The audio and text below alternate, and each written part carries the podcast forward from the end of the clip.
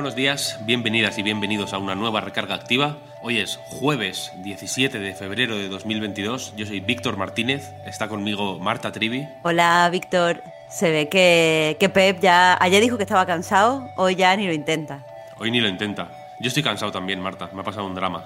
Mm, me ha pasado un drama, Marta. Te lo cuento. No lo deje ahí, no lo deje ahí, claro. Dime, dime. No te lo voy a contar, Marta. Voy a esperar para narrarlo mañana en el podcast Reload. Disponible a partir del sábado en patreon.com barra a night reload y a partir del lunes en abierto. Si quieren conocer mi drama lo antes posible, por favor, apóyenos en patreon.com barra a night reload. Yo soy un tiburón, Marta. para los negocios. Yo soy un tiburón, efectivamente. No. Como el Warren Buffett, pero de a night. Eso es, eso es. Tengo olfato. ¿Qué le vamos a decir? Y nada, esto es un podcast de actualidad de- del videojuego, así que si te parece, vamos a comentarla.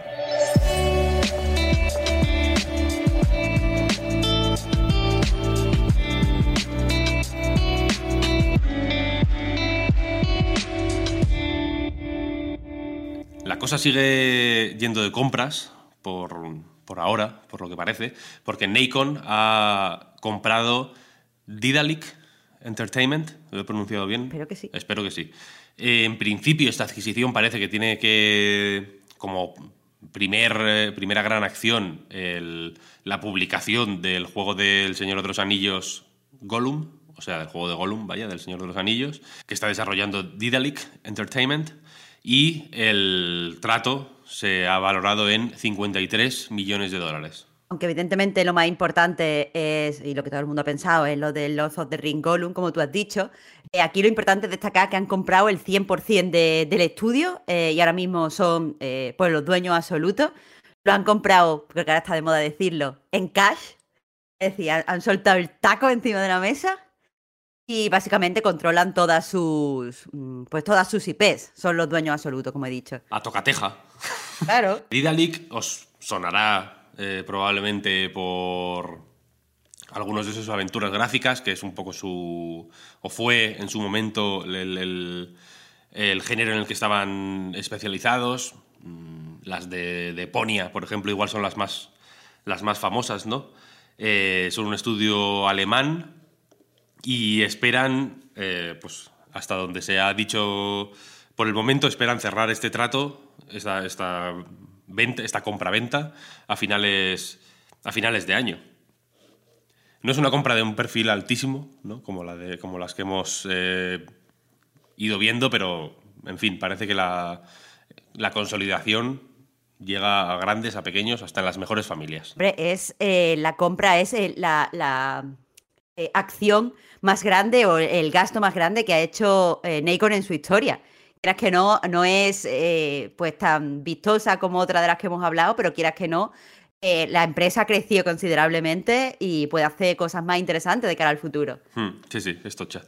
Vamos a pasar, si quieres, a, otra, a otros terrenos totalmente diferentes, porque el jefe de contenido de HBO, creo que es, Casey Blois, ha dicho que la serie de The Last of Us está siendo ahora mismo eh, grabada. La grabación empezó, o sea, la grabación, como si fuera un vídeo de YouTube, ¿no? Como si fuera el Rubius grabando un, un- blog de estos de- en la cocina.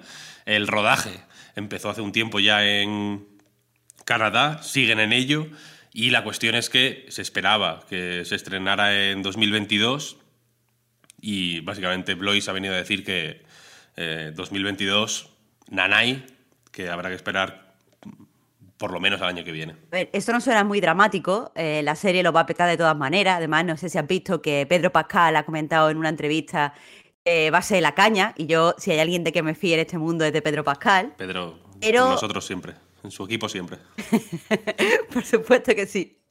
Pero eh, sí, que, sí que es verdad que, que creo que a Sony le hubiera venido mejor que se estrenara en este momento, porque acaban de, sacar la película de Uncharted. Ha funcionado muy, muy bien, mejor que, que sus expectativas. Y quieras que no, eh, terminar el año con una serie de éxito y una película de, de éxito, como que los afian- afianciaría dentro de, de las producciones para televisión y cine muchísimo más. Pero bueno, eh, mejor que salga bien a que salga pronto, como los juegos. Hmm, total. Eh, recordemos, de hecho, que les interesa mucho y han eh, expresado su interés por estas adaptaciones al cine y la televisión porque PlayStation Pictures, que es como se llama la división dedicada a licencias de, videojuegos eh, de, Sony,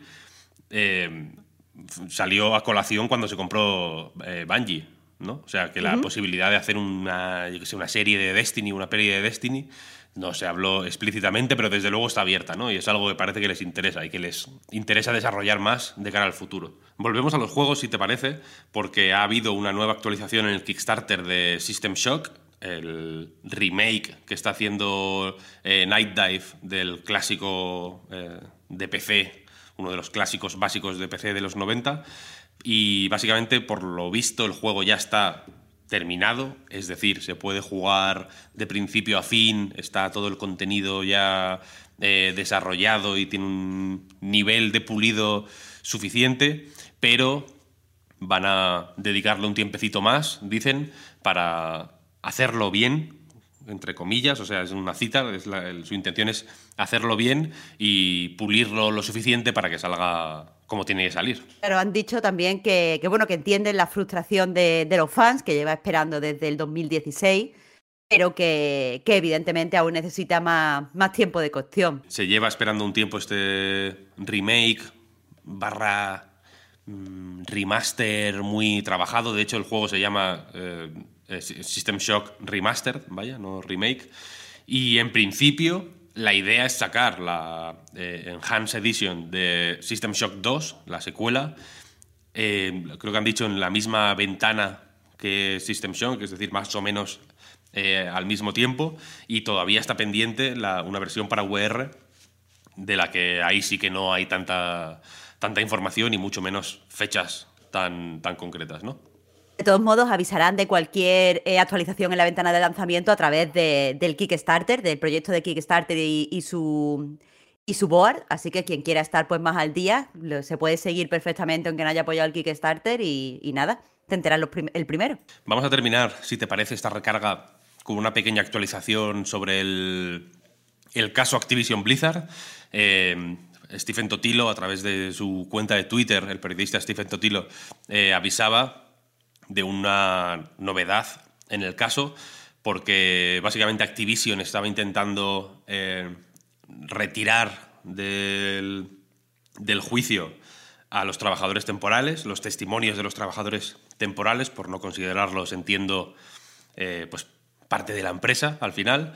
Y básicamente un juez del estado de California ha desestimado esta petición y efectivamente los testimonios de trabajadores temporales sí que, sí mm, eh, tendrán presencia y, peso en el juicio. Esto parece una tontería, pero realmente es bastante importante. Es un tanto que se apunta al Departamento de Empleo y Vivienda de California, porque recordemos que uno de, de, los puntos que configura esta demanda es el de la discriminación por género.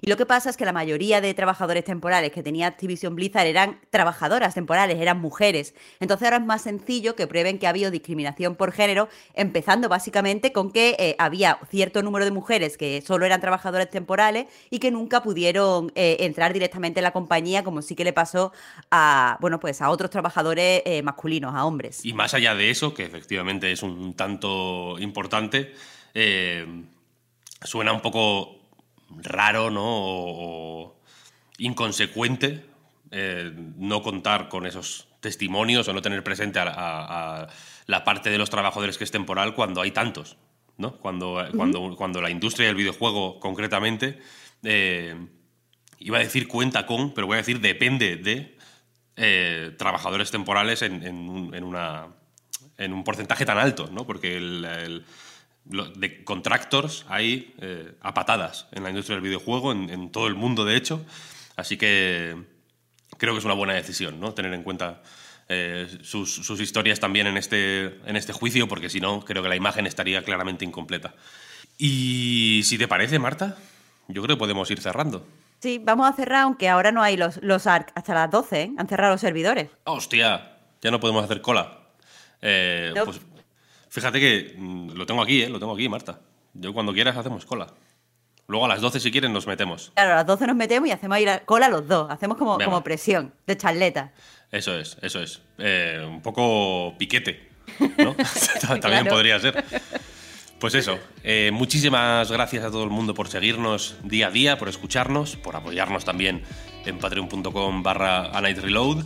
Y nada, muchas gracias a ti Marta también por el ratillo. Nos, nos vemos en la cola a las 12. Muchas gracias a ti Víctor. Hasta dentro de un ratito. Hasta luego, chao chao.